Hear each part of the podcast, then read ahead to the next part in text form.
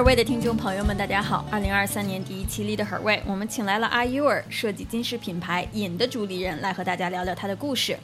二零一四年的时候，阿 U 尔和当时的搭档 Dora 在北京创立了尹。创立尹是为了悦己，因为当时买得起的配饰自己看不上，看得上的又超出预算，也不适合日常佩戴。在经历了无知者无畏创业初期，到自信心探底，再到缓慢爬坡重拾信心的过程。阿尤尔的经历让他对心理学上的克鲁格效应、认知偏差有了深刻的理解。在这条把瘾从小而美的品牌推到大而强的公司的道路上，阿尤尔一直在坚持。深受做记者的姥姥的影响，阿尤尔特别崇尚自由，骨子里有着英雄主义，喜欢打抱不平、出手相助。他竞争意识很强，有时会让自己比较难受。在曾经的搭档眼里，他是个靠谱的野逼，一件事做了就要把它一直做到好，不会让自己看不起自己。我最近被一个长辈问到：“你采访了这么多创业的女性，她们能把事情做成，有没有什么共同的特点？”我一直没有很好的答案，但是和阿 U 儿聊完后，我找到了两点：一点是对自己做的事情充满了相信；另一点，你们可以从阿 U 儿讲的月亮熊的故事里得到答案。Lead 和 Ray 二零二三年回归。从和这个有点野、喜欢自由的不婚主义者阿尤尔的对话开始。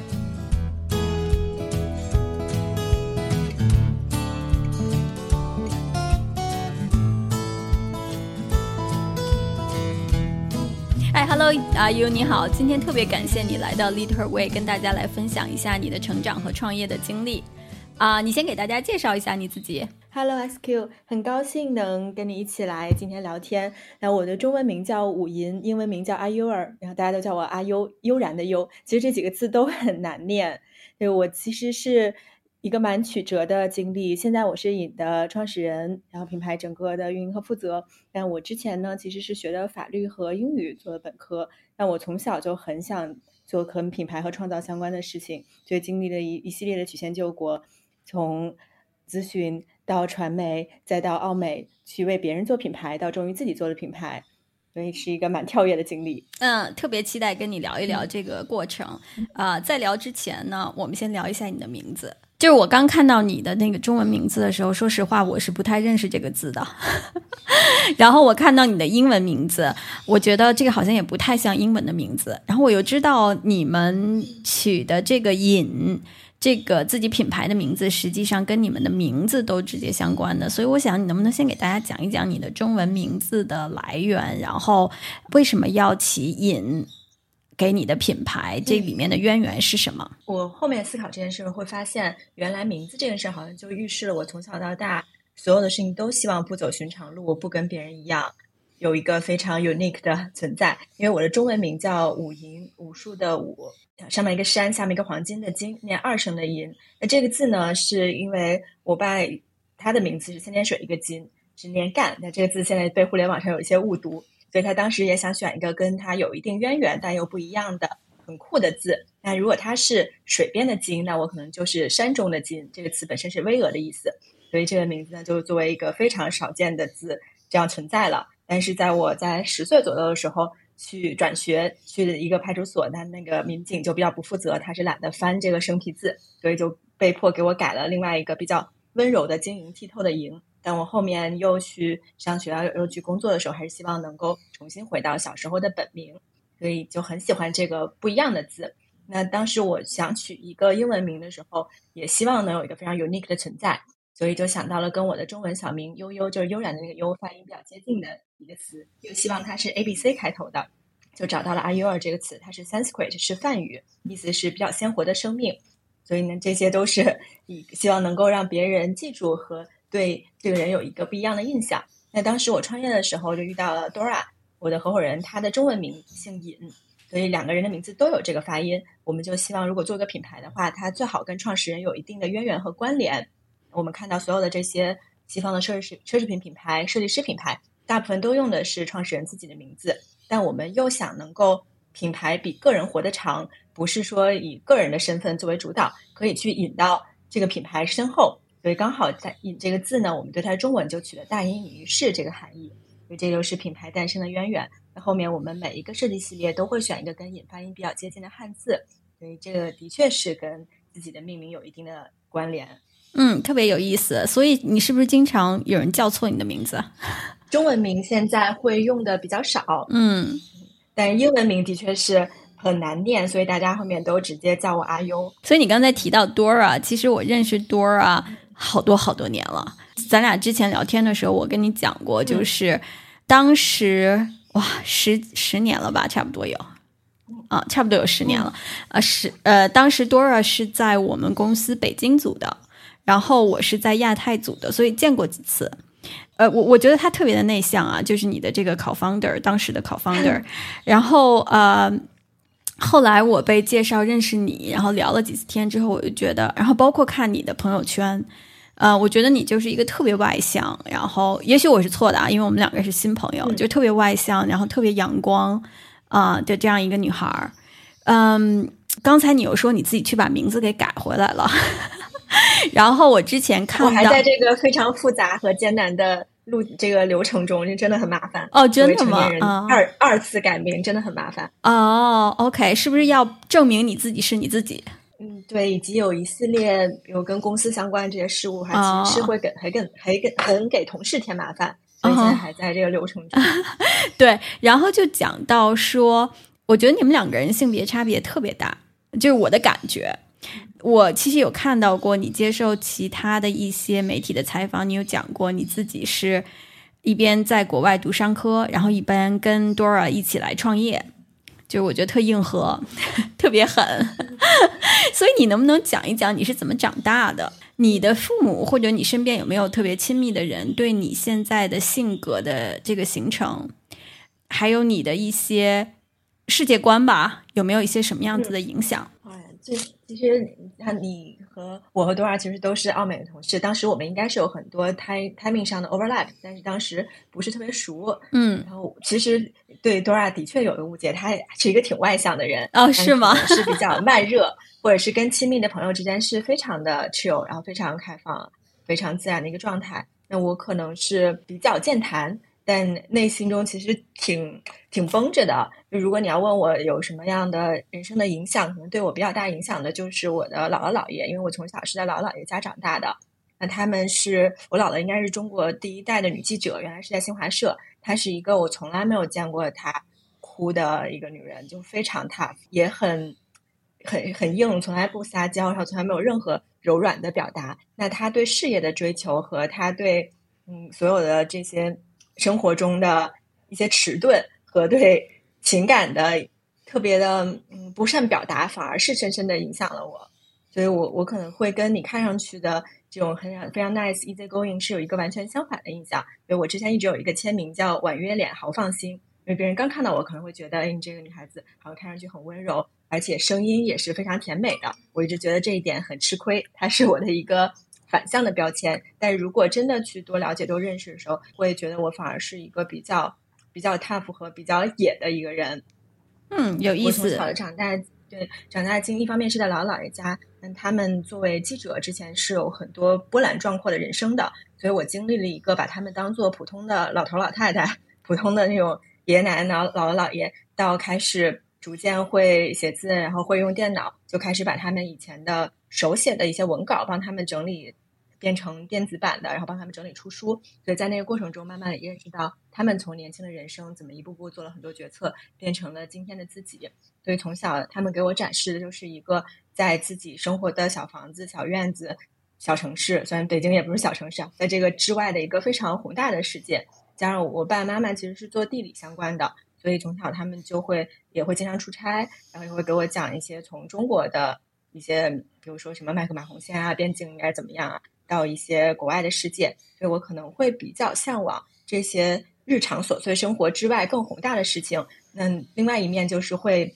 比生活中会比较比较 messy，就不是很 care 那些特别精致生活的很多的小细节。我希望能够自己用眼用脚。然后用自己的经历和体验，一步步去探索一个更大、更遥远的外界的世界。所以这个也可能让我和很多比较喜欢非常安稳的生活的女孩子会不太一样。嗯，那你觉得你这样子的经历啊？你刚才有讲姥姥，嗯，这是我们特别北京话的一个叫法，可能南方的朋友们都叫外婆，就是姥姥。对，暴露了。姥姥是个记者，然后她可能情感上面特别的内敛，非常事业型的一个女性，嗯，对你有很深的影响，对，很刚的这种。举一个小例子，嗯嗯，他当时有一很年轻的时候在新疆出差，呃，他在新疆待了很多年，当时要跟牧民去另外一个地方采访，本来是有飞机的，但是他迟到了，但当时唯一的交通工具是只能骑马。所以牧民就问他说：“这六七十公里，你要不要跟我们一起骑？”他其实从来没有骑过马，但是呢，那没办法，他就硬着头皮上说：“那我当然可以去。”所以他就作为一个骑马的初学者，跟着他们很快的速度一起骑了六七十公里。哇，我觉得我在很多情况下上，可能就是我姥姥的翻版，就会很很 ambitious 的，并且认为这个事情我只要开始做了，可能过程会很痛苦，但我一定能熬下来，一定能撑下来，我一定能去嗯挑战和解决它。嗯，当然这个也有很多不好的点，比如你首先你就不应该要迟到，后面也要量力而为。但在这个过程中，他他也不会有任何的怨言，反而会很甚至很享受这种挑战。嗯，那你觉得这个对于你去创业有没有一些什么样子的？就是是不是一个小小的苗，很小就就种在心里面呢？就要做一点自己想要去做的事儿？那肯定是会有的。嗯，但这个事情是在。嗯，过了三年、五年甚至更长的时间，你不断去想，会去 connect dots，才会发现有很多从小的经历会指引你走向一个未知但是又确定的未来。比如说，我我姥姥也很喜欢收集石头，然后家里还有好几本那种宝石的书，有有一本还是法语的，我也看不懂。但我小时候就会老看那个图，然后甚至有一次因为看这个图去捡了一块路边的，我以为是翡翠，后来发现是一个拆迁的公厕。里面的墙，你在身上穿了一整天，就就这些东西的好奇心是肯定一直有的。包括做事情中这种劈山的感觉，就遇到一个问题也不要不会很怕，反而会很想去挑战，这些都是有关联的。嗯，那说到这儿，我其实要插一句，因为我前两天就翻翻那个我订阅的一些公众号，然后我就翻到了那个蓝小姐和黄小姐，他们每个月会写一个我这个月买了什么，然后他就写到了你，他这个月他十二月份的推荐，他你可能他那号叫我没买，其实就是他每月买的东西。对对对，然后那个他呃买了饮。一个吊坠和一个手链，对对对对对，然后就很美。然后他说，因为他跟你是朋友，去年的时候可能跟他呃在沟通的时候吐槽说啊好难啊，坚持不下去了。然后他说他就要身体力行的去帮，就是也不叫帮你吧，就 support 一下他喜欢的品牌和设计。然后他就买了，所以我觉得其实我看完之后，我觉得哎，好巧，就是我正好要跟你聊嘛。然后我觉得我在跟你聊的过程当中，我觉得你特别阳光，特别就向上。然后你刚才又讲自己的这个成长经历，然后以及姥姥对你的影响，就是很刚性的这一面。就是为什么会在去年的时候做这个品牌，会有这样子的一个感叹，说很难。当然，就是我觉得因为新冠嘛，大家都会。呃，比较的难。嗯，你当时说这个的时候的心路历程是什么呢？那你觉得，你刚才又讲说，其实好多事儿你是要坚持下来的。你觉得这种坚持，这个内在的力量是什么呢？蓝小姐的确认识蛮多年了，但是这两三年因为不能出出差很少，都都没有怎么见到。我觉得我当时跟她说的肯定是，我觉得，但是大家看上去好像也。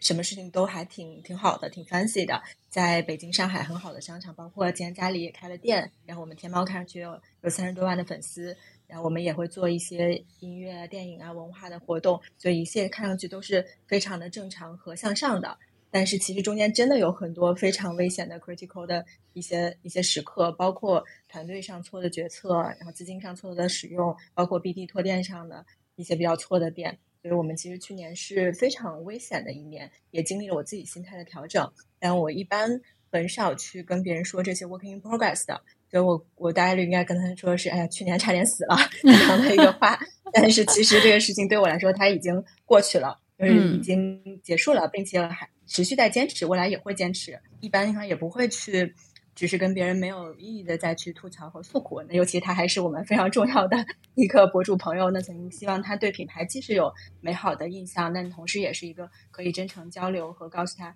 这些东西都不是凭空风吹来的啊。嗯，然后从直接变出来的都是我们一件一件卖出来，去支持挣的钱，把品牌养活，然后一步一步成长过来的，就像一棵树一样。那二零一四年也是一个我跟多儿心中的种子，它刚好就。就发芽了，然后有了一个小苗。这几年中，它长的大的方向是正的，像一棵树在生长，但中间肯定是长错了一些各种各样的枝丫。你有时候就要把这些枝丫去修剪掉，有时候甚至要忍痛去 裁掉一大块的树树枝，让它能够继续发展。所以这个过程它是不可能一蹴而就和绝对正确的。但我觉得我在大的方向上其实还是非常的有 face。嗯，如果你形容我会觉得非常阳光，其实可能反映的是这个阳光背后一个比较乐观积极的心态和这种底层的 face。就是我对这个事情有彻底的信念。我觉得它它本身从理性的决策上是一个对的行业，上升的行业里面比较对的一个卡位，然后比较合理的 business model，就是纯纯从理性层面来考虑。那从感性的层面上，我觉得我们做的是一个长期主义的。虽然难，但是美好而正确的事情，它也在推动行业变化，它也在为无数的真实的用户、真实的佩戴者、真实的情感关联去带来一个很好的一个信念、一个信物、一个具体的产品。所以这些都是一个能让我有非常具体的 face 的一种信念的支持。那同时，我们也从只有两个人的小 team 到现在我们有将近五十人的一个团队，而且大部分都是女性。那他们作为很很年轻的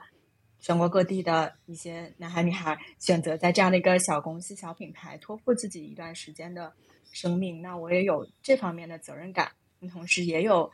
一定程度上对于这个行业中国品牌的使命感，所以这些都会让我觉得，嗯，everything I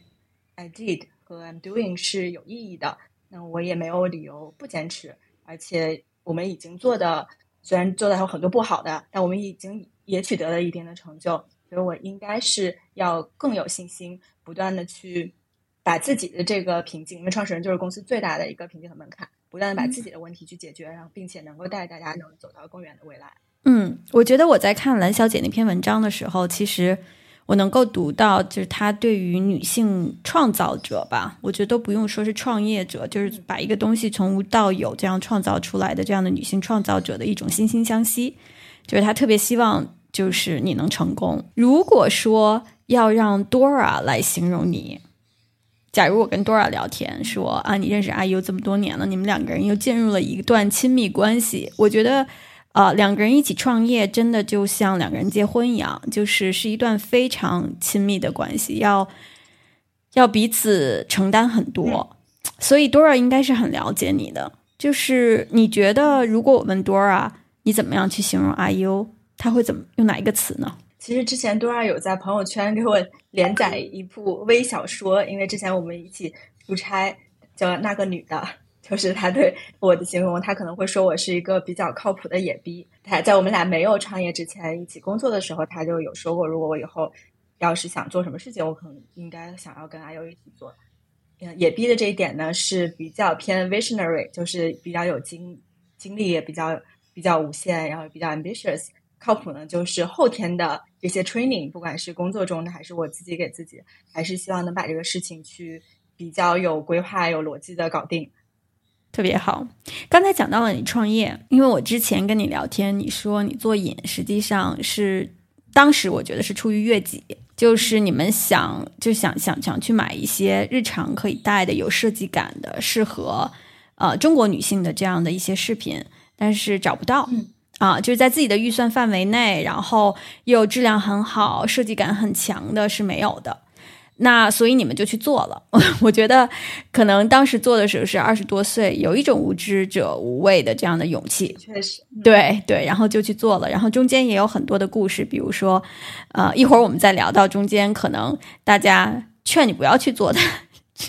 这个这个过程，但是我觉得，呃，说月季也好，说呃其他的一些比较大的梦想也好，其实我觉得那个时候你是有这份自信的。很多听我们这个节目的听众，二十多岁的女生，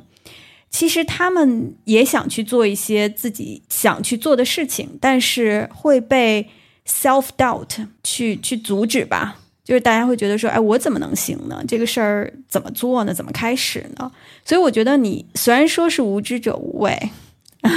但是我觉得你那个时候对自己是有底层的这个信任和自信的。我其实挺想了解一下，你觉得二十多岁时候的你和 Dora，你们的这个自信是来自于哪里呢？嗯，丁颖是一个，我们会希望它作为一个人文珠宝品牌，就是它首饰的部分可能只是一个载体，它更多的其实前面人文的那一点，就是我们希望用历久弥新的金去承载这些人类的文明、智慧和美，包括很多。甚至是自己不明觉厉的宇宙、星空、天文、自然、艺术等等这些有趣的对于世界的好奇心，那这些东西的确是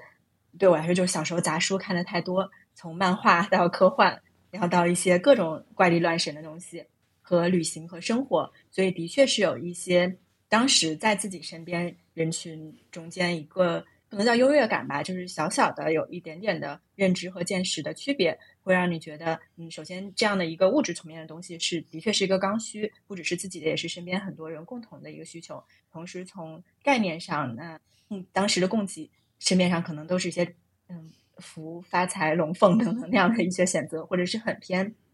西方的具象的那些花鸟鱼虫的艺术。那我喜欢的这些比较抽象的概念。理性的概念是没有的，那能不能把这个东西结合起来？所以当时我们最早选的莫比乌斯环就是一个无限抽象的、非常宏大的、代表永恒的概念。那后面的设计系列，比如说有月相的、有彭罗斯三角的这些，甚至一定程度上都是有一点小众的偏执。嗯，其实是你把时间花在什么地方，它就会回报你什么样的乐趣。你把眼睛看到了那里，你的你的时间和精力，你整个这个人。如果作为一个空的容器是被这些东西填充的，可能就会能输出一些跟这个相关的内容。你见的离美的东西更近，你可能离丑的东西远一点，就会有更多创造美的能力。所以当时的确是有这么一点小小的一个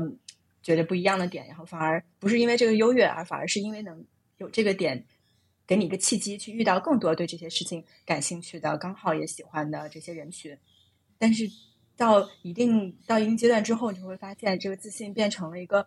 非常反面的不自信，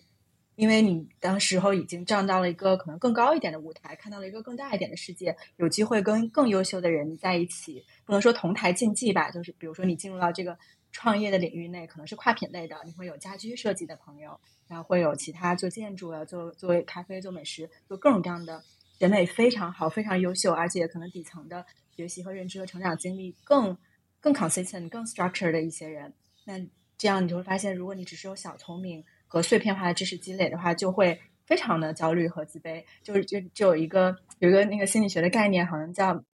嗯克鲁格克鲁心理效应，我不知道你应该有听过，就是它会有一个自信程度的波峰波谷。刚开始的时候，在愚昧的山峰的时候，是你觉得自己自信智慧的高峰，然后后面就会到绝望之谷，是一个自信的崩溃。然后在这个过程中呢，又开始去学习知识和经验，累积智慧，就是爬上了一个开悟之坡，然后持续持续的再往回到一个比较平稳的状态。我觉得我之前其实是在走这个流程，然后中目前还在经历了那个绝望之谷，在开悟之坡的路上，慢慢的在爬坡的一个过程。所以早期的时候，嗯，如果回到你刚才这个问题，嗯，如果你是一个有想法的人，你发现洞察到了一个需求，真的没有人解决，那你一定是。不管是你过往的经历，还是你所有的这些东西汇集出来，你有一定别人没有的事情，你可以尝试去做它。但做的过程中，你就会发现越做越难，越做越难，因为你已经知道了自己不知道什么，然后又从知道自己不知道，要逐渐开始通过实际的经验变成了知道自己知道，然后最后到一个不知道自己知道的一个更混沌，但是更开悟的一个状态，可能是会有这么一个过程。那你现在是在哪儿？我现在就是。就是呃，经过了自信崩溃，因为我我觉得，尤其是前两年吧，会身边有非常多的很优秀、很优秀的创业朋友。因为创业这件事情的确是幸存者偏差，百分之九十公司可能都已经倒闭了，但是剩下的我看得见的、我看得上的，那都是真的非常优秀。你不管是从品牌本身的格调、品味，然后创始人本身的格局能力，包括在资本市场的反馈和各个方面，都会有很大的 peer pressure。那它也给我带来了一定的压力和甚至是一些动作变形和错误的一些决策，但是在后面经历了这个过程，我会慢慢会觉得，那我能够到今天也有我自己不一样的点和一些特殊性。那什么是我最差异化的优势？以及我毕竟也还是活下来的那些人，那我应该就很坦诚的面对不足的点，包括会有早期的一些小的审美和见识优势，但太碎片化了，我可以去系统性的学习哪些东西。嗯，艺术上的、管理上的、见识上各个方面的。那这样你就会非常的安稳，在一个自己的步调上，而不会特别去被外界这些东西影响。我觉得，呃，你刚才讲的这点特别好，就是他其实是经历了一个过程的。刚一开始的这个自信，到自信完全被打破，然后看到了身边可能特别优秀的一些，也是做品牌的一些朋友。然后再慢慢去回到发现自己的这个独特的点和优势。我觉得，其实，在做决定去做这件事儿的时候，可能很多听我们节目的这些女性朋友们要意识到一点，就是开始的这个决定是难的，但后面的 journey 可能是更难的。但是虽然难，但是我我相信是非常的 rewarding 的这样的一个。一个过程，因为它真的是学习自己的一个过程，就是真正了解你自己的突破口是在哪里，你自己的强项和弱项是在哪里，然后怎样去把自己强项做得更强，然后去弥补自己的这个弱项。所以其实就很很 rewarding，因为很多创业的朋友都在跟我讲，就是可能你在创立创业经过的这一年，可能是你给你去打工的十年。这个这个情感上的 ups and downs，所以我今天其实不是特别想跟你聊创业有多苦，因为我觉得嗯做过的人都知道，就是是很难的，有很多的呃沟沟坎坎，可能是你要不断的去突破自己的这个，像你刚才讲的自己的这个可能自己的局限吧，嗯，还有自我的自自我怀疑。但是我其实挺想让你讲一讲这个故事，就是你那天跟我讲的。啊，我们共同认识的一个也是原来的同事 Jeremy，他那个时候是你老板吗？还是你的 supervisor？对对对，我们 team leader。啊，对，也也对，也是一起配合工作，还蛮多的。嗯，对。然后你当时走到他的办公室也好，或者那个时候我们可能也没有没有说老板有个办公室，我也记不住了，就是还 还挺那个，还挺 freestyle 的一个，就你走过去跟他讲说你要去，呃。你要辞职去创业，他跟你讲了什么？你当时的心理上面的这个，或者你你你有怀疑过自己的这个决定吗？哎哎，这个这个 moment 其实有一点有一点 dramatic，嗯，还是一个挺有戏剧性的一个画面。因为当时奥美是在北京的金宝街，大家可能不太知道，是一个看上去特别像巴黎的一个地方，就是有一点那个建筑啊，包括外面的街灯，就是看上去很 fancy，很纸醉金迷。但是当时如果要是辞职创业的话，我们就会去多少家的次卧包盒子，然后手写快递单，因为那个时候不知道可以用面单打印机，就好像一下变成了一个嗯工厂小工在发货的那种状态，所以它看上去是一个很大的反差。那当时我们在奥美那个 team 的所有客户都是奢侈品大使馆、旅游局，然后经常去国外出差，就看上去也是一个很 fancy 的工作状态。那 Jeremy 是是一个英国人啊，是我见过最拼命工作的一个英国人。所以他当时 一直对我也很，说实话，我真的很感谢他。他给我非常大的自由度，也很信任我，也给了我很多的机会。而且当时我其实的确也做了几个很重要的项目，还有一个最后也得了戛纳的金狮奖，算是职业的一个 milestone 吧。所以他当时其实是不太能理解我要去弄一个小电商品牌打包发货的这样一个状态。可能他对这个事情当时理解也比较有限，他觉得我们只是小打小闹，随便小女孩在折腾一下。所以在当时 exactly 给过我一句。原话就是说，如果你真的决定了，you have my blessing，但是你会后悔的。但对我来说，其实如果如果我离开了奥美，嗯，我随时可以回去，因为我肯定会在别的地方积累更多的经历和经验和知识，能够更好的帮助我的 client，只是做他传播这一个层面最后的动作。但创业其实，尤其是我们做的这种实体经济，需要去从头创造一个产品的创业，它是从需求的本质的洞察，到你最后怎么去跑完全供应链，从一个概念到一个实体的产品，再到这个产品的 go to market 到 communication，是一整套的东西。我怎么会比之前只做 communication 更差呢？所以 anytime 可能都会回去，而且奥美本来就是很包容这种多元化的人才，所以我当时是一定程度上有这么一个底气的。嗯，的确，那个时候也也比较年轻，当时二十六七岁吧。你会觉得好像事业上，包括家庭上，没有那么多的放负担。其实拥有太多的话，反而可能不太好放弃。除非有两种形式，一个是真的破釜沉舟，第二个是就是知道你可以 turn around。那当时我应该是就是，嗯，首先没有那么多可以失去的，第二就是知道 anytime 我也可以 turn around，大不了就再找一个工作。所以就心情今天也还好。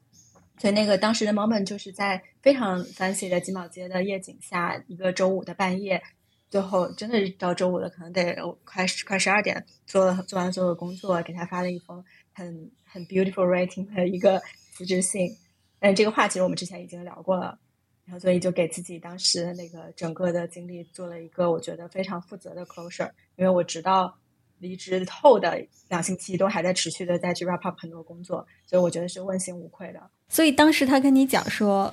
呃，阿优你一定会后悔的，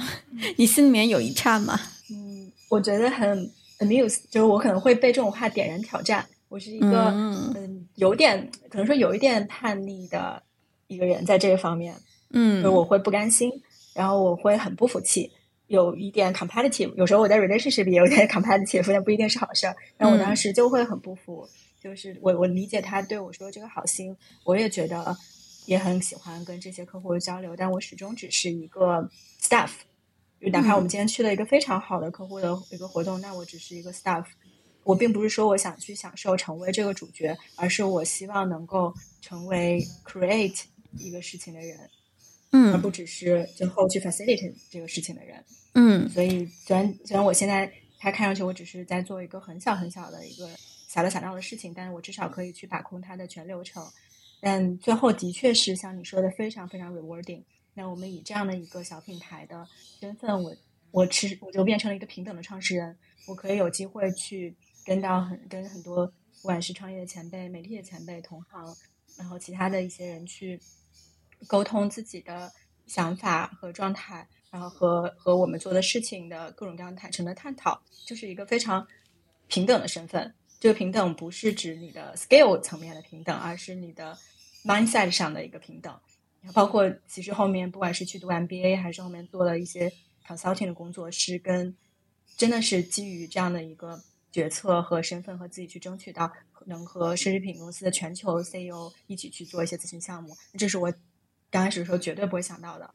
所以其实只要你人多活，后面就永远会有你想不到的更好的体验和经历。啊，你刚才讲过，就是这是一个很 rewarding 的一个一个过程。我相信，就是你们在刚开始在多尔家的次卧包盒子的时候，你们呃可能心里面想过无数无数遍，就是未来的这个场景，就是可能每一次一个小小的推进都是一个一个 milestone，对这个一个。从从无到有成长起来的这样一个品牌，嗯，我想现在问问你啊，就是说你觉得这个事情，或者说做这个品牌，就特别是刚才你讲到，在你辞职的时候，就在你刚开始去做的时候，什么时候它达到了一个你初步的一个理想的状态？或者他达到了吗？因为我之前也听过你跟其他一些创始人的聊天，我觉得会很不一样一点，就是我们当时创业的时候，那时候很早，最早在一四到一八年底之前，其实也都是一个比较小的设计工作室的状态。然后我们是在一八年底我回国，一九年我们开始算是比较商业化和公司化运营，然后后面有两轮融资再去开店什么的。但最早的时候，说实话，我们真的没想那么多。但如果你今天再重新创业开始一次，市场环境已经不允许你这么。Chill 的开始了，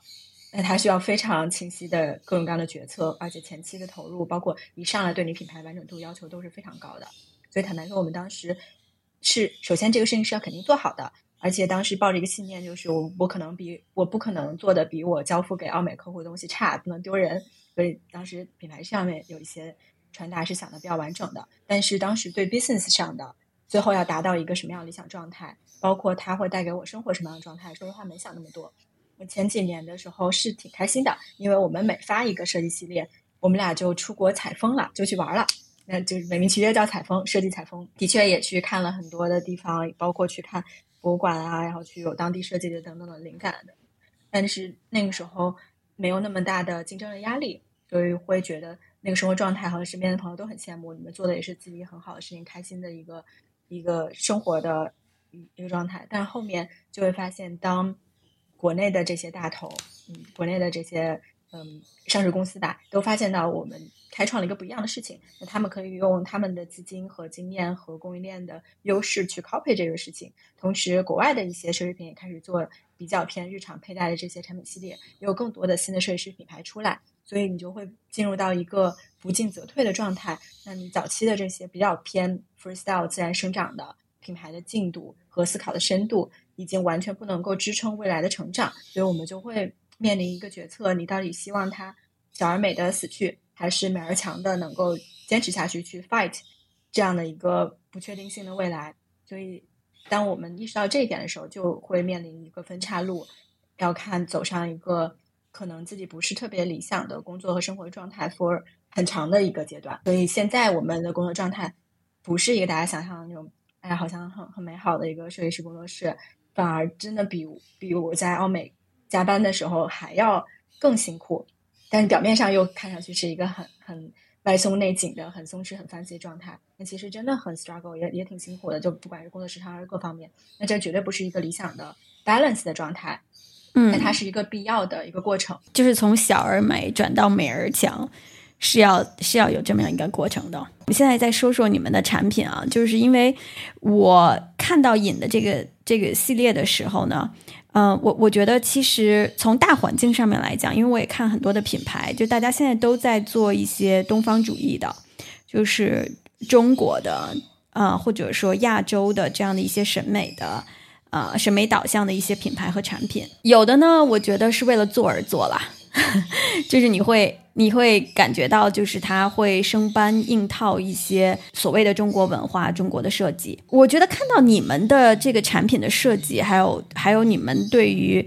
甚至产品的这个系列的名字、这个故事，都是非常的向内挖掘的，不是为了讲东方的设计而讲东方的设计，而是把。啊，我觉得中国人认同的一些理念、一些文化、一些想法，用你们的角度去解读，而且设计非常的内敛，可能戴上去会隐隐约约叫叫隐嘛，隐隐约约一闪一现的这样子的感觉。而且我在看你们出的第一款产品的时候，你不管是你接受的采访，还是当时你们的一些文案，你们都有讲过，说你们是希望女生给自己自己给自己去买配饰的。就是买买给自己的礼物，所以我觉得其实不管你跟啊 Dora 刚开始从呃可能买不到自己喜欢的东西呃喜欢的饰品，然后慢慢慢慢自己去设计，这样子一路走过来，其实创造的这个过程就是从无到有的这样的一个过程，是一个是一个表达的过程。不管是你的产品，还是你的文案、你的品牌的内涵，我其实挺想了解一下，就是你作为一个 founder，你在去呃整个的这个思考过程和呈现的这个过程，你想要表达什么呢？你觉得你要表达的这些东西，有哪一些是你自己深信不疑的，或者特别能够代表你自己看待世界和事物的一些态度的？你能不能跟大家讲一下呢？我其实。特别感谢这个问题，因为这几年我我也在思考这个问题。如果你今天让我重新创业一次，那我可能会比较事半功倍，因为我已经知道从商业上和品牌上的边界感应该是怎么样的。就好像你开一个餐厅，那川菜它它应该有这一套的东西，它可能有些 fusion 的点，但是它有一个非常清晰的这个餐厅就是这个口味、这个风格、主题。那我又开个咖啡，它可能是那样子的。但是饮食，我们心血骨肉类的第一个 baby。所以他早期的时候是真的从自己内生长出来的，所以他才有很多非常真诚动人的点，有很多做的不完美的地方。嗯，最早我觉得于公于私有两个考虑，从自己来看，嗯，也是跟我小时候经历相关。我看了老姥爷的那些书，然后看了很多比较超现实的东西，我会希望，嗯，绝对最非常反对快时尚，然后会希望不要去经历那种眼看他起高楼，眼看他楼塌了的。这样的一个状态，所以希望我们所有的设计、所有的作品都是能够真的 sustainable 的、长久的陪伴着我们的每一个用户。嗯，同时从从公 business 角度来看，也是觉得这样的一个定位各方面是合理的，能用我们比较合适的价格去买到自己审美品味的一个贴身的外在的托付。所以我们想要的。放在金这个上面被金刻画的选题，应该是超越转瞬即逝流行的内容，是能够被时间验证的真理。而真理它应该是一些比较抽象的符号，才能有被解读的意义，是经得起这种时间和审美变化的考验的。所以，我们最早的系列从莫比乌斯环到月相，然后到后面，比如说也有对于谈情说爱的解读，但也是相对比较抽象的这种解读，都是去体现了这种对于。历久弥新的和抽象和永恒的这样的一些追求，嗯，其实东方的这一点，它既有早期的渊源，也有后期的一些可以说有比较矫枉过正的补课。比如说，我们所有的产品系列的中文名都是一个汉字单字，嗯，像月相相关的这个系列就叫“盈亏”的“盈”，因为它代表了中国人对这种时间流逝的一个圆满的期望。和太极相关的系列就叫“一”，道生一，一生二，二生三这样的一个“一”，所以它有这些天然的渊源在里面。但是我们最早的时候，包括到现在，绝对不想做的是一个国潮品牌，或者是一个表面的东方品牌。因为我自己，包括我跟 Dora 都不是一个特别特别沉浸在传统的东方文化长大的人，反而我是在我是有这个兴趣的。包括家里我姥姥也画过画，下围棋啊等等，也也有书法也很好。但我其实真的没有特别多从小的。学习和系统性的理解，反而是出国了之后，你就会发现你被迫承担了一个去传播和交流的使命，成为这样的一个桥梁。如果如果你不站出来去代表你的文化说这个话，那你就会被不断的误读和不断的施压，不断的被欺负，真的是可能会被欺负。所以你需要以一个很巧的方式，用民间传播的文化的力量，去代表你所来自的这个文化和你的身份的渊源。所以我觉得影是逐步在自己的发展中，跟我的经历结合着交织着，又产生了新的使命感。我们想要做中国传统文化的一个当代表达，而且这个中国也不限于中原的中国，它是一个非常丰富的一个泛泛中国的一个东方感，同时也包括对于世界文化的一些很 subtle 的东方审美角度的解读。所以我们可以有黄金分割比，然后可以有各方面的这些。人类的灵感，但是我们呈现它的方式是比较隐的，所以这是我们想要的一个愿景。那它的确是跟个人的追求和个人的价值观是有非常强的绑关联和绑定的，不然的话你会非常的纠结，就你会觉得为什么是你呢？为什么是你和 Dora 把这事儿做成现在这样呢？你们从二零一四年开始创业，可能刚一开始两个女孩子。然后这个 lifestyle 又不错，然后又在做一些自己喜欢的东西，然后经历了你刚才讲的，就是从就是重建自自信的这样的一个过程，从小而美到美而强的这样的一个转换。为为什么会是你们两个人来做这件事儿呢？你有去想过这个问题吗？嗯，有想过，也有想过，在那个叫什么，刚才说的是绝望之谷的时候，有会想过说，凭什么我们能做呢？人家大公司啊，什么有那么多的钱和资源和人才。他们怎么就没做成呢？我会经常会想这个问题。那后来有一天，我看到了一个一个采访的故事啊，让我特别触动，是讲月熊保护的。不知道你有没有听过？就是月亮熊，就是熊会被关在笼子里，然后每天挂着一个管来取它的胆汁，就一些动物保护者去。为这些为这个群体去发声、去呼吁、去去推动一些变革。那有一个保护者就一直在被 challenge，说世界上有这么多的贫困，有很多小孩儿吃不上饭、上不了学，你为什么要去保护熊？然后他的那个回答让我很触动。他说：“的确，这个世界上有一万件别的看似去看上去更有价值的事情值得做，但是我的经历，我所有的这些人生推动我，刚好在某一个时刻遇到了这个熊，呃，遇到了这个事件。”然后它对我产生非常大的冲击，而我之前的能力范围上的这些知识、经验、资源，又刚好能够帮助解决这个事情，所以我 feel destiny 有这个使命感去推动它。因为如果错过了我这样的一个转折点，也许这个事情永远就会过去了。所以我觉得每个人可能都会遇到的这样的一个节点。那我们之前刚好有一些关于品牌的。一些经历，一些关于包括我之前也做过一些 business consulting 的东西，你刚好有这么一些经历，又刚好对这个事情有足够的热情，它是一个 recipe，所有这些 recipe 合在一起，你就有了这么一个契机去把它开始。那所以在这个开始之后，它最后能做到多长多远，那后面就需要更强的、更坚定的 commitment 决定了。那我们有去思考，为什么很多大企业比较难去做一个品牌调性很好的。这样的一个输出，因为它刚好就是它所有的 recipe 全部都是照着这个照着别人的 recipe 刚好凑出了这么一盘东西，它又缺乏那个非常感性的这样的一个偏执，这样一个 sparkling 的点去点燃它，所以它可能只只是刚好的有那些元素而没有这样的热情。但如果你只有热情又没有这些资源和精力和知识的话，也不行。所以它需要一个能量和能力和能量之间的平衡。能力就是你这个事情能拎得清，你有见识、专业眼眼界。你有你有这些硬的东西，能去把它做成。那能量就是你需要去搞得定，你需要去主动的向外输出，能把这个事推动。所以这些都是需要刚刚好有一个 balance，才能够让这个事情发生。你刚才讲，就是在你的最低谷的时候，可能是去年啊，可能你也有很多的一些梳理和一些向内看、一些新的想法。我想，那去年这一年是你觉得你自己成长最快的一年吗？就从创业到现在，你觉得有没有一个瞬间或者一段时间，让你觉得你看到了自己的快速、飞速的一个成长？我觉得有两个两个阶段，一个是我去读书的时候，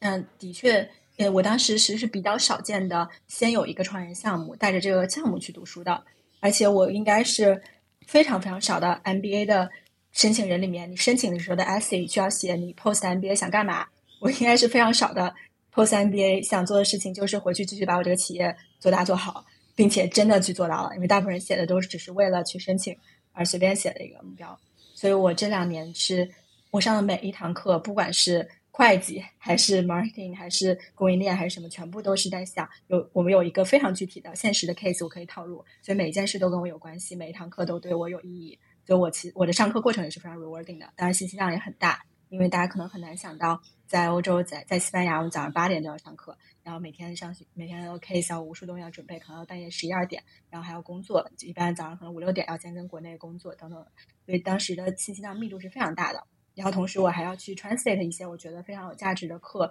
给到国内的团队去学习和成长。那那个时候很痛苦的一点就是，我觉得我打开了一个非常大的世界，看到了原来外面还有这么厉害的专业的人在做，但是大家在国内可能国内团队就没有这个危机感，也不知道 professional 的这些品牌和和公司他们都是怎么运营的。然后我这样这个时候沟通起来其实就很心累，然后可能有点有一点点这种带不动的感觉。但是自己的成长又是非常快的，又知道如果你想要达到你想要那个未来，你就必须要去推动哪些变化。所以那个阶段是是比较大的一个变化。包括我去申请就去去考 MBA 的时候，因为你要去考 GMAT，但我其实考 GMAT 花的时间挺少，我最后就突击了两个星期，然后最后也是七百多分，但不是特别的满意。那在这个过程中，我对自己有很大的一个认识，就会发现我从小到大没有过真真正正。破釜沉舟的，特别特别努力的去追求过一个我必须想要的事情，因为我从小到大可能都是那种嗯父母双全，然后家里也不是特别有钱，但也就还还 OK 那种知识分子家庭，比上不足，比下有余，就没有奋发图强、彻底改变命运的一个动力，所以你就会发现你在过去的人生中就有只是非常简单的三个公式，比如说很简单的事儿，再稍微努力一点就是别人眼中的优秀，并且盲目的增添自信。那第二个公式呢，就是简单的事儿。你觉得无所谓，所以你要么轻易的获得，要么轻易的放弃，并且持续自我感觉良好。还有一些艰难的事儿呢，你无所谓，所以就随便的失败了，也就自欺欺人，继续的去装无所谓。但如果是艰难的事儿，你又真心的在乎和想真心的付出努力，那这样的结果你就会很患得患失，你会很害怕失败了。然后我就发现我在准备的这个过程中，从来没有真的为一件事情竭尽竭尽全力的付出过。就会感觉很 ashamed，所以我当时就好好的突击了两个星期，最后得到了一个我我觉得不是很满意，但是 no regrets 的结果。那个过程也是我觉得我自己一个很大的突破的一个过程。嗯，然后就是去年一整年外部大环境加内部公司的调整的变化，让我会更重新认识自己，就不放下了很多的 ego。嗯，我下面一个问题实际上是很多很多。呃，我们的听众啊，想要创业的这些女孩子们，她们经常都会问的一个问题，而且，啊，我觉得也是在创业这个过程当中最难的一个问题。刚才我们有讲过，其实两个人一起创业，就是就算是进入了一段亲密关系，就找到你的 co-founder 这件事情是特别难的，需要很多很多的磨合。那你跟多尔呢？我觉得你们两个人都算是幸运。就好像你刚才回答那个问题，就是在正确的时间，你碰到了正确的人，做了一件你们想做的事儿。想问一下，你跟 Dora 的配合是怎么样的？你在这么多年跟他一起工作走到现在，你觉得如果啊，这个时候你要跟两个女孩子或者三个女孩子她们一起，呃，就是问你这个问题，就是你再去找 Co-founder 的时候，你先往回看，你觉得最重要的是什么？你会跟他们讲什么？你的一些 advice。首先，我。我我人生和工作很多重要节点的贵人全部都是女性，包括很好的朋友，然后是我们的用户群体都是女性之间彼此的共鸣和认同，和鼓励，互相支持的。所以女孩子在一起创业这件事情本身是非常好和没有问题的。而且我之前其实有被男投资人当面直接 challenge 过，challenge 过说两个女生一起创业肯定不能成事儿。那这个是非常 PUA 的一句话，大家不要信啊！女孩子是可以一起工作，并且彼此互相欣赏和支持的。所以这个是本身是 OK 的。但如果让我重新再看起来，可能会。需要更早的就非常直接的说清楚两个人的 expectation，就是你们对这个事情的愿景到底是不是看着同样的方向，并且愿意走到同样的高度和长度，因为这个可能是会不一样的。有的人可能就是 enjoy 一个好奇和探索的过程，但有的人是真的非常希望能够做成一件事情，并且这件事情最好是。你们俩对它的本质是非常非常认可的，就这些一定要在前期磨合和聊清楚，不然的话可能就会陷入开开心心的做一些东西，但是走到了很艰难的或者要做比较大的决策的节节点的时候，两个人就才发现你想要的东西完全是不一样的。那如果这个时候不能达到一个平衡和妥协，双方都会很痛苦。觉得我觉得说点干货啊，那你觉得怎么样去，怎么样在很早期的时候，你就会发现两个人的这个。底层逻辑是一样的呢。我觉得这个其实你刚才讲的就是，嗯，从深一点的说，就是看待自己、看待世界、看待嗯自己的这个这个使命感，自己的使命到底是什么的这样的一个底层的逻辑。我觉得表面的很多东西是很容易看得清楚的啊，你可能两个人磨合磨合就可以了。但这些底层的所谓的三观啊，你觉得在早期的时候，现在往回看，你觉得怎么样？怎么样能够去在早期的时候就去磨合，或者说就聊得很清楚呢？说实话，我觉得有点难。嗯，可能需要从一些项目配合开始，就因为现在我我们在这个规模也开始去 involve 一些可能的新的合伙人和一些比较 senior 的高管进来。那我会尝试先从一些比较比较 serious 的项目开始。那这个项目就是全权需要去托付和要对方交付的。那在这个过程中，我们就一起去磨合，去看。嗯，professional 层面是不是 OK 的？一些关键的节点，它的决策和支撑是由哪些东西来去支持的？如果可以的话，一起去出差，甚至一起去去旅行，去看他怎么去对待这些生活中的一些细节，然后过程中的一些小的事情。even 你怎么去对待一个，比如说出租车司机，可能就会去看这些他的人格啊等等很方很多方面的细节。嗯，然后包括。因为我们做的是比较有调性的品牌嘛，所以从个人的审美风格啊各个方面的选择都能够透传很多的信息。所以这个是如果你后面让我重新去想和判断的话，会用的一些呃不能叫 technique 吧，就一些判断方式。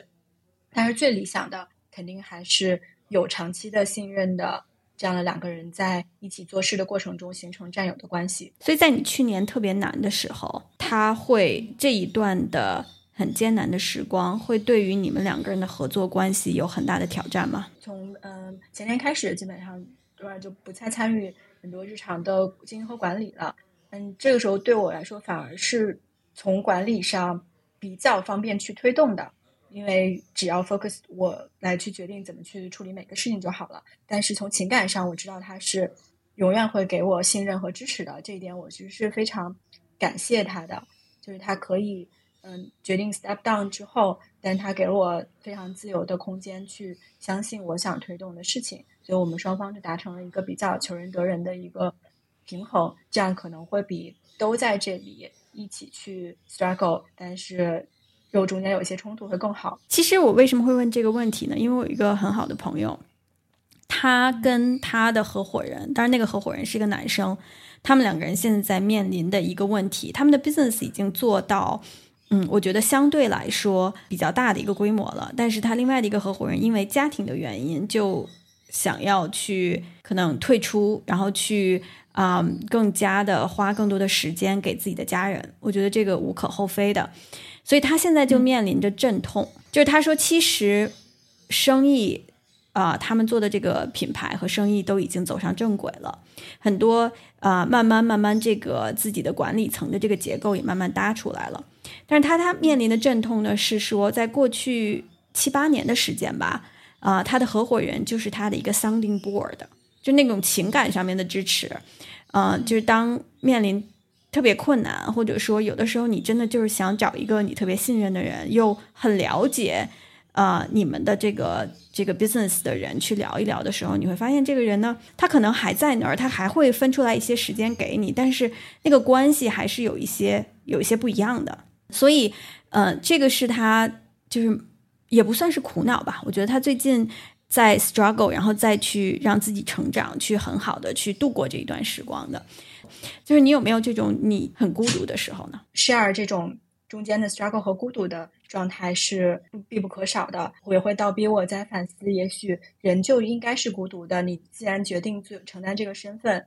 那你就要去背负他的这个原罪。嗯，比较好的是，那你可以去找一些其他的创始人，可能比你更 advanced 一点的阶段，他们。他们是如何去面对的？虽然你们每个人的行业和公司不一样，面临的问题不一样，但是在独自一个人承担最大的责任和负担和孤独的这一点上。都是有这样的共鸣的，只能是通过跟别人的这些交流，再去调整自己的心态。那就说到了一个我们每一期播客都要去聊到的一个话题，就是有关于做选择。我们现在成为我们自己，都是我们过去可能更早的时候，三五年甚至更早的时候选择的一个结果。那这条路呢，可能都是在我们平行世界里面其中的一条路嘛，是你选择的一个结果。嗯，我觉得从小的角度上面来说呢，就是生活里面的每一天，特别特别是对于你在掌管一个公司、自己做品牌，要做很多很多的选择。嗯，那从大的方面说呢，就是作为一个女生，嗯，在这个年龄阶段，又不可避免的要去做有关于事业、家庭啊，甚至我们都是独生子女嘛，然后跟跟父母的关系啊，这样的一些一些选择。嗯，那再往大一点说，就是整个人嘛都是环境的这个产物。那在我们的大环境下面，其实也有一些所谓的你要在哪一个年龄做什么样子的事情，就是你是不是要呃就选择结婚呐，是不是要要小孩儿啊？然后就有很多很多这样子的东西。我觉得对于女孩子来讲，就是束缚就会更多一点，就不像男孩子男生会。我觉得他们这个可以选择的时间段是比我们要长的，不管是生理上面还是心理上面。另外一点呢，我觉得就是为什么愿意去聊选择的这个话题呢？是因为我觉得成功的一些女性反而会因为选择太多，而并不是选择太少，就特别的纠结。有很多的女孩子，她们是就走上了这一条，就是哦，我我就按照人生模板这样去走的路，然后也挺开心和快乐的。所以，我其实挺想了解一下你在做选择的时候，你的底层逻辑是什么？有没有什么因为你做了这样子的选择，你付出了非常大的代价，但是你现在去看说，哎，这个是个正确的选择的？嗯，我觉得这个每次这个 part 是 literal way。这个这个栏目特别宝贵的地方，我也很 enjoy 听别人的一些选择，然后也会发现，真的每个人都非常非常不一样。嗯，对于我来说，可能我从小就是一个特别有有一点英雄主义情节的人，因为我看的这些从从文学、科幻、漫画，从小我们看的作品里面很少是有女生女性作为主角的，然后我一般带入的都是那个去冒险的男主的。一个角色和身份，后来慢慢长大，像戴锦华老师最近有很多的的演讲、一些分享，会讲到南宁在所有的这些艺术作品里面对女性角色的刻画，就只有被拯救的，然后推动改变的等等这些很被动的角色。然后我才反思和意识到，原来我从小想要的都是那个主动的英雄的角色，因为我在高中早恋的时候想追一个我喜欢的男生，他玩网游玩的特别好。然后我就不想让他知道我开，我根本就不会玩。然后我就自己苦练。我希望是一个满级的账号，横空出世，出现在他面前，去 impress 他，然后跟他能至少是平等的，一起去在那个网游的世界里驰骋。后来练了半年，才发现我们俩根本不在一个服务器，我们永远都不会相见。但是就有很多这种好笑的细节，让我逐渐意识到，我可能就是很很是一个很不甘心、不服气和想成为这个英雄主义角色的这个人，所以。所有其他好像是比较循规蹈矩的女生喜欢的一些一些东西，包括嗯亲密关系，包括对方的照顾，包括婚礼，好像在我的世界里没有那么那么的重要。而我希望我是因为我的专业能力和工作被别人认可，而不是因为我 personal 的关系里面的一段感情，甚至是在婚礼这个场合上被成为中心而被人关注的。就我在这个方面好像的确不是一个特别特别特别传统，甚至我我不知道这样正不正常，但它的确是我的一个真实的心态。所以我现在是比较偏不婚主义的。那这是对我来说有一点自私的一个决定，因为我我也没有很 care 我爸妈的感受。从从工作、上学、创业到亲密关系的选择，其实很多节点是让他们很伤心和担心的，但是他们后面也没有办法。而且我也会不停的去 educate 和和给他们展示说，你看，其实还有很多不同的生活方式。那就算这样也没有什么不好。而且我现在是 open 可以接受随时我生命中有一个小孩的，但我还是不想结婚。所以这些呢，我觉得只要你自己心中有一个你觉得可以自洽的一个状态，就不用特别 care 这些形式上的东西。但我这样说也，嗯，我也没有什么。证据和底气可以这样说啊，但它的确是我一个真实的想法。我觉得你刚才讲的这个呢，从传统意义上面来讲，也是一个非主流价值观的这样的一个道路，甚至包括你去创业，呃，我觉得还是就是就是创业的人，毕竟还是少数，也是非主流价值观的。我觉得作为父母啊，他们可能会想说啊。就传统的这种思维方式下面会想说，一个女孩子想踏踏实实的啊，找一个比较好的工作，然后有一个很好的归属。我觉得这个还是比较主流的一个一个选择。嗯，所以选择非主流道路，目前来看来啊，就是你可能从小就是这样子，就比较反骨。用现在的一句话说，嗯，你有害怕过吗？你有害怕说，因为没有说明书。你不知道怎么样去走，或者说你知道怎么样去走，但你不一定确定走的这条路会 lead somewhere。有没有害怕的时候呢？肯定有，就会有这种点状的迷茫和焦虑。比如说，因为我我今年也三十五了嘛，我我今天看立刻位有很多用户，其实也是相对比较比较成熟的用户。然后我，然后我我前两年体检的时候，有天。晴天霹雳的发现，就是你有一个东西叫 AMH，因为我们听众大部分应该都是女性，嗯，对，就是你的一个什么卵巢储备功能，这个东西低到发质，就可能永远都没有和不会恢复了。然后我当时就特别 panic，但是我觉得我我现在没有时间，我也没有钱去冻卵，而且本身就没剩多少了，那我应该怎么办呢？所以那个时候会有一点焦虑，我就开始。动作变形，就就跟在创业一样。比如说，你现在现金流很紧张，或者你你特别着急有一个节点，你可能就会做出一些偏离你的大战略方向的事情。所以我那个时候就特别想说，哎，我赶紧现在男朋友谁，然后就赶紧赶紧生个小孩吧，不然以后就就没了。但是后来慢慢 peaceful 一段时间，我会发现，哎，如果真的万一万一没有，我是不是也能接受？就像我所有的猫猫狗狗都是领养代替购买一样，那我是不是可以？如果我真的想要，那我也可以去领养，我可以去照顾 LGBTQ 还朋友的宝宝。就算真的真的没有，也也没关系，我好像也能接受这个事情。然后就又突然释然了。那如果我当时真的因为这个，然后 Happen 又有了小孩，那可能就是一个被绑架的。反而不是一个对的决策。我我我觉得这个，你你刚才讲到你三十五嘛，就是因为我年龄比你大，所以呃，我我可以跟你讲，就作为一个呃，也不算过来人吧，就也没大多少。我我觉得三十五岁到三十七岁是我最纠结的时间段，就是这个问题，就是因为你你。我因为我人在香港嘛，香港这边的大概女生生育年龄都比国内要晚很多很多，就大概基本上是三十五岁之后才去考虑这件事情。呃，的确，就是每年妇科检查的时候，医生都会问说：“哎，你这个呃，要不要要小孩啊什么的？”然后可能过了三十五岁之后，一切就都特别难了。然后你刚才讲的 AMH 啊，就是呃卵巢的这个卵子的储备啊等等这些，其实都是我在三十五岁到三十七岁是最纠结的一段时间。我现在回去去想呢，其实那个时候的纠结来自于 FOMO，就是 Fear of Missing Out，就是你你你你真的。可以或者 prepare，呃，就是那个时候为了害怕以后要不了小孩了，去要一个小孩。我觉得我现在回去想，如果我我当时像你这样子，我也很 panic 一段时间，但是我真做了那样的决定，就是 quickly 去要一个小孩的话，可能现在的我会觉得不是一个特别考虑周全的一个决定，因为我觉得可能要小孩这件事情，你你你要真心的在在心理上面去准备好，它是一个。就是特别大的一个生活的改变。虽然我现在没有小孩，但我看到我身边有小孩的这些朋友们，我觉得就整个的生活状态就都改变了。所以，所以我其实特别理解你刚才说的，就是可能选择一条非主流的道路，然后没有人生模板，也没有说明书的这样的一条道路，你是会有这种哎，时不时的一些崩溃，时不时的一些哎，到底该怎么办呢？啊，这样这样子的一些瞬间的。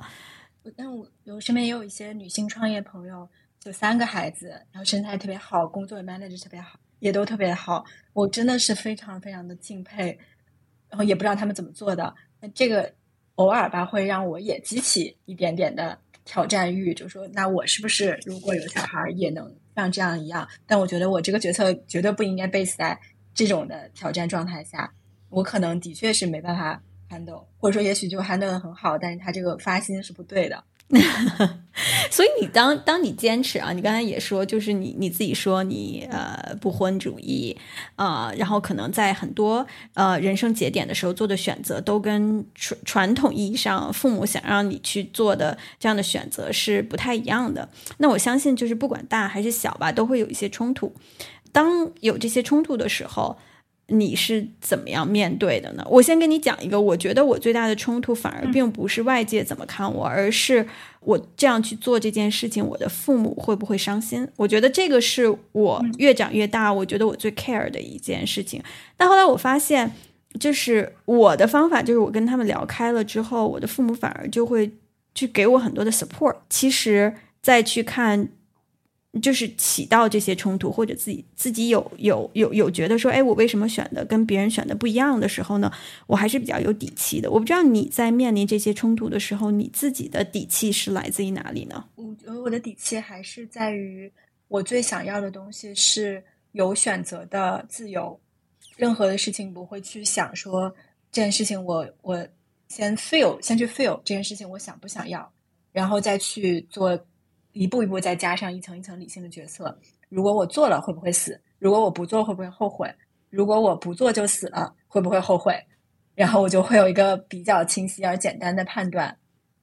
其实是真的是先有一个 gut feeling，然后再去 justify 它。那如果我做了这个决策的话，我我其实是会希望，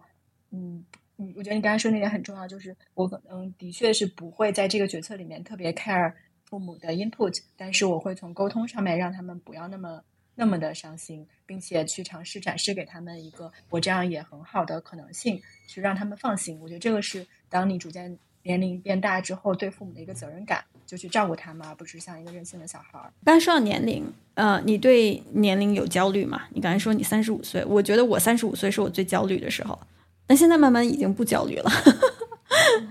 我觉得前两前两年会有点。嗯，包括我申请 MBA 之前的时候，其实有一个决策点也是会想，因为我很我很小时候就想去去读，就是读商科。我还有另外一个签名，一直是是 Art Art Art in mind business in 嗯，Art in Heart Business in Mind，就是希望自己能找到一个艺术跟商业之间的结合。当时工作三年没去，工作五年没去，有一天在三环上开着车，突然想到，我如果 再不去的话，我首先可能放弃，失去了这个勇气，错过了这个机会，而且等我毕业了之后，就就好大好大了。那个时候就特别焦虑，但是现在现在不会了。我现在希望自己逐渐能够朝着变成一个很好看的、很野的老太太的路上发展。然后我还挺挺期待，说我我希望我五十岁的之前再读一个博士，而且是一个非常风花雪月的博士，比如看看云啊、看看蘑菇啊什么的这种没有什么实际用途的东西。然后同时呢，也去 explore 世界，去走朝圣之路，然后去。去探索很多的东西。那我作为一个这么酷的好看的老太太，可能有别的好玩的老头啊，和 别的有意思的人会相遇，就就没有那么害怕了。可能那个时候我会更有魅力，而且 hopefully 我那个时候也更有一些物质上的底气，让我更不 care 一些外部的东西。呃，畅想一下自己下一个十年。嗯，首先肯定是工作上是我现在非常大，可能占我人生百分之八十以上的一个经历。我希望我能。劈好这个山，能把这个事情搞定，能让它成为一个比较 stable 的、可以运转的、令人骄傲的一个品牌，作为一个 legacy，做一个小小的 legacy。那第二个是我希望能够逐步的从这样的一个非常自我内卷的状态中解放出来，成为一个更好的一个一个 CEO，而不是不只是一个主理人。这样我会有更多的精力去看战略上的事情，去旅行，去思考，去想更长远的事情，而不是去。现在我还需要做很多比较 day to day 的一些执行的工作，所以希望能够有更大的一个个人眼界上的和管理能力的上面的一个提升。然后再往后想的话，我可能会希望做做一些更 meaningful 的有社会意义的事情。比如我对你来说，我有我已经有一点夹带私货的，把我 care 的三个嗯社会公益的领域的事情放进里面了。第一个是负责任的生产和消费，就体现在我们所有的产品设计、包装、门店的材料的环保选择等等上。第二个是春雷计划，我们已经连续五年支持这个高中以上女生读书的项目。我觉得这个也是只有去读书，才能有一点的机会去改变思想，去有改变命运的可能性。所以我们也希望。小小的品牌能够通过呼吁这个项目，能让能帮到更多的女生去推动改变自己和改变身边的人。然后还有一个就是性别平等。就最早的时候，我们非常 by default，自己也是女性，所有的公司的团队身边的用户都是女性为主，就会就没有刻意的去追求一个女性主义的营销，因为这件事情太 natural 了，所有的事情都要人来做，那这个人管你是男是女呢？但是再到后面，发现有很多人开始去。甚至有一点 overuse 女性主义之后，我反而会觉得，那我这个会不会太太狭隘了？我希望能有一个更更大的视野、更平等的一个对性别的思考。所以这是我们三个大的 pillars。那我也希望在这些方面能够有更大的一些 commitment 和一些更大的能量。所以这个是比较长一点的十年后面希望能想做的。你会对二十五岁、二十六岁的时候的自己说什么？更偏执一点的。我觉得中间有一些。有一些妥协和温和的时候，我应该可以更偏执和更野逼一点，就更不不计后果的去强势的推一些我觉得正确的事情，并且不 care 别人对我这个东西的 judge，可能我们会进步的更快一点。你最刻骨铭心的失败是什么呢？嗯，有很多的失败的细节，但都没有那么刻骨铭心。我可能对失败恢复的比较快，就不管是吵架还是 工作上的 setback，都会恢复的比较快。就如果有一个。嗯，我觉得是是我的错误吧，就是在去年的一个很很必要的节点，拒绝了一个救命的一个融资的阶一个阶段，因为我觉得那个估值就今天看来已经非常高了，我当时觉得还是不够高，就一个很很大的 ego，那那个事情最后没有落实，对我们大家的生存一定一定程度上都产生了一个很大的冲击，但我现在想起来，它也不一定算是一个失败，它肯定是一个决策的一个。对自己错误的认知，但如果真的推进下去，也不一定是好事儿。所以我会很感谢当时那个 moment。嗯，那你怎么定义成功呢？我觉得它肯定不是一个别人眼中的成功，是我自己会觉得这个事情最后交付出来，我是非常 presentable 和问心无愧的。比如说，我成我交付了一个很好的作品，不管是虚拟的作品，一一个小说、一个电影，还是一件实物的产品，能够真的对。一些人的人生和他的价值观、他的经历产生了任何 positive 的帮助和影响，他就算一个成功。我对自己的人生的成功没有特别多别人眼中的认可，比如说一定要要要什么时候结婚，要孩子，要怎么样的美满人生，这个甚至是我不想要的一个成功的标签。我希望自己就是那个别人眼中非常。Free 和有自由的一个女性，我会有点像卡门，就是那个歌剧里的卡门。Freedom 是我最重要的追求，哪怕它最后可能 end up 是一个不好的结果。刚才讲过标签，你有没有贴标签和撕标签的过程呢？我曾经想尝试 behave as 一个好的女朋友和未来的儿媳妇儿，但是呃，我中间我真的我曾经在一个叫下厨房的 app 里面有过两百多个作品。然后我现在已经大概有一年没有一年两年都没有开过火，然后我非常的 enjoy 这个状态，我也不用为做饭浪费时间。我现在也是就有男朋友了，然后我们俩都挺忙的，然后但我们都非常平衡的 enjoy 这个状态，也不会去要求对方多要怎么怎么样。所以还是我就发现你真的真的不行，就不要强装了。那你当时贴这个标签，就是想把自己打造成一个呃特别好的女朋友和特别好的这个。呃，可能儿媳妇儿的这样子的一个一个原因是什么呢？嗯，我觉得对方也很好，大家人也很好。嗯，好像正常的家庭生活应该是这样子的。然后我们有 quality time，有一起有这些 routine，我也没有非常别扭和感到很难受，但是只是会觉得这个太有一点无聊。这么说是不是 也不太好？就会会觉得嗯。好像我的生活不应该囿于厨房与爱。如果让你的员工来描述你，就是讲说阿 U 发脾气或者有情绪波动是在什么时候呢？我很少发脾气，我我觉得我是 incapable of 那种大喊大叫的发脾气，我非常想有这个能力，但是我还有一个包袱，是我怕我大喊大叫的时候讲的东西它不够的不够 speech。但我真的从小到大都没有过大喊大叫的发脾气。那我最不高兴的时候，我是会对一个人失望和冷漠，然后我会比较严肃的会去说你这个事情做的让我真的很失望。然后，但如果这个人他是有对职业的上进心的话，他是会有自知之明的。那我们后面就会对这个事情就事论事进行沟通。如果他本身就没有这个意识的话，那我们的工作关系会很快的结束，所以也不会有特别多这种发泄性的一个场合。那你怎么发？就是怎怎么去减压呢？因为我觉得很多很多人啊，这不仅是男生还是女生，在创业这么高压力的情况下，其实嗯都是有点脾气的，或者都有自己的一个减压的方式。你的是什么呢？比较自己的时候，我可能会泡个澡，然后听音乐、喝点酒，然后跟跟朋友聊聊天，但是不是那种吐槽型的聊天，就可能会聊聊反而跟工作本身没有关系的事情，就会发现哎，每个人都有自己的 struggle 啊。今天这个事情过去了，可能就就过去了，就会好一些。嗯，特别机机制的会比较长线有效的减压，对我来说是进入到自然空间中，因为我很喜欢所有跟户外相关的运动，包括潜水、然后滑雪。嗯，tracking 我还做蛮多越野跑和徒步的，这些会让我特别的 relax。当然，最近几年都没有怎么出去了。但是你去的时候，这些养分会长久的支持你。比如说在潜水，我特别喜欢 cliff diving，就是悬崖边的潜水。我觉得它是我有生之年能够接近的太外太空失重最近的一种体验。然后你在那样的一个环境下，就会意识到人类渺小的野心和努力又好笑又不凡。这句话之前我写在我们的一个品牌视频里的一一句词。就是又又好笑又不烦，然后你每天就在眼前的城市里的工作空间里这点破事儿，它根本就不值得操心。那同时呢，你又在很努力的创造一个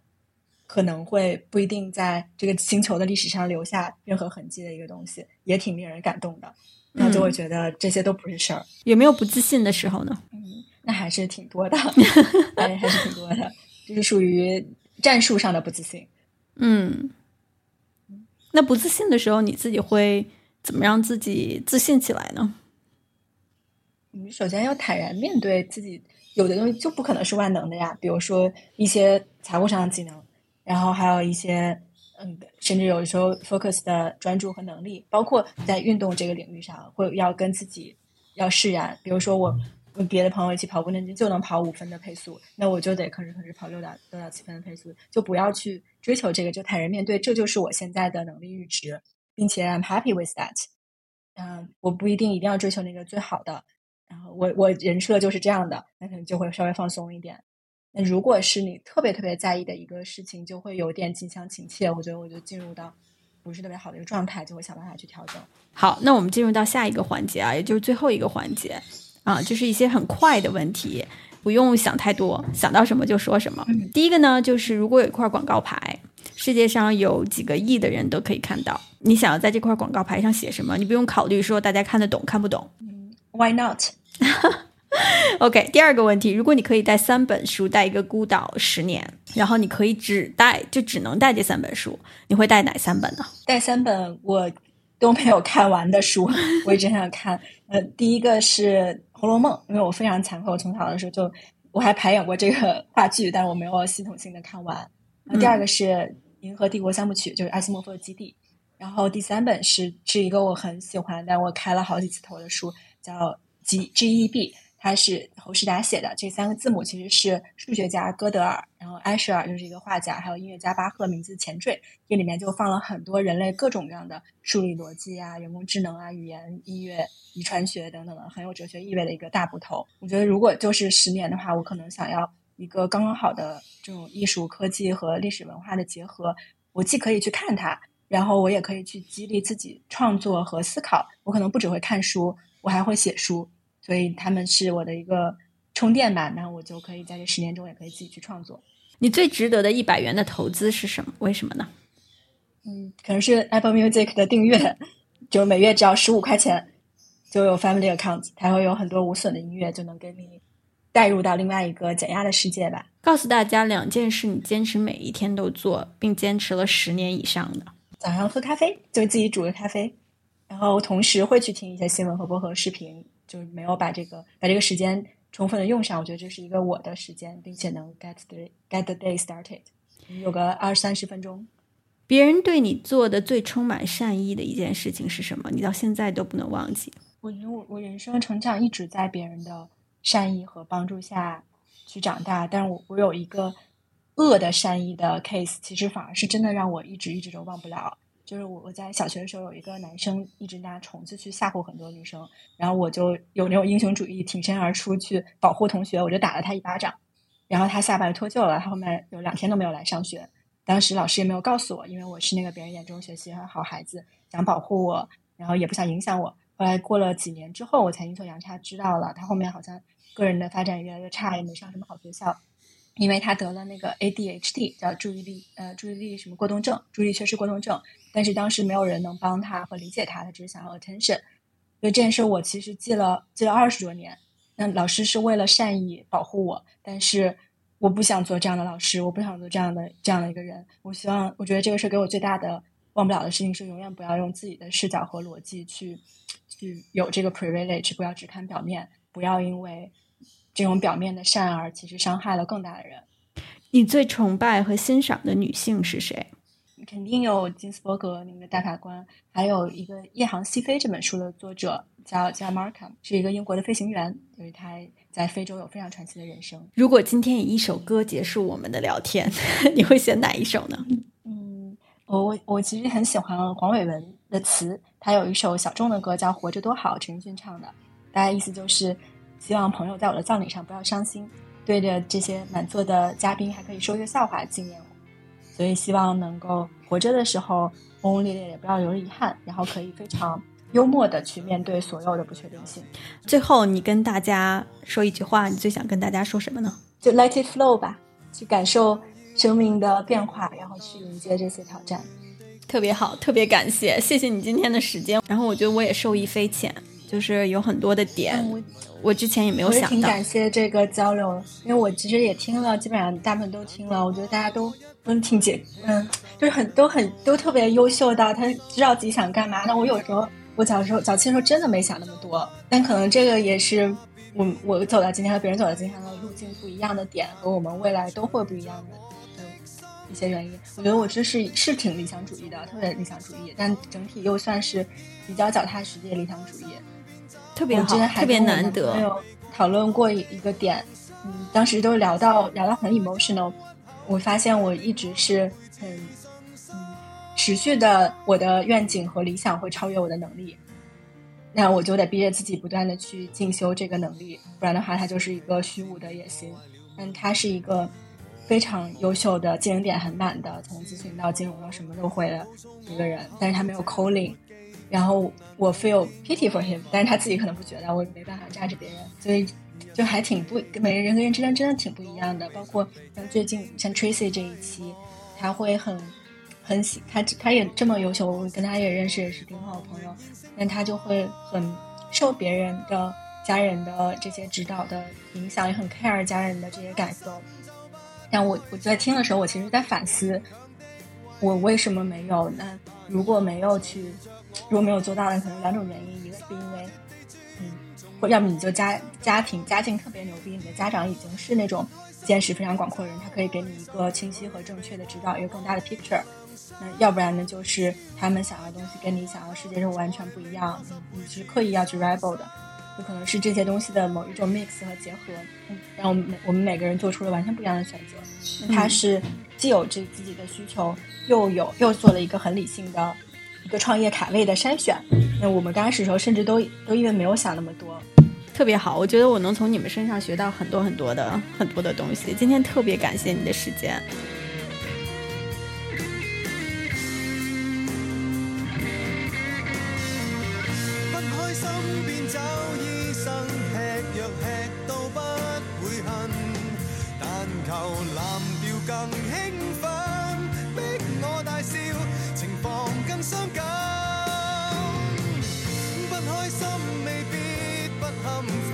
也要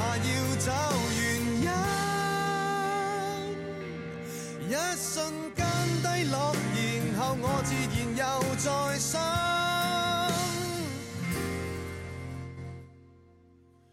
最后尘埃跌定我便会翻身。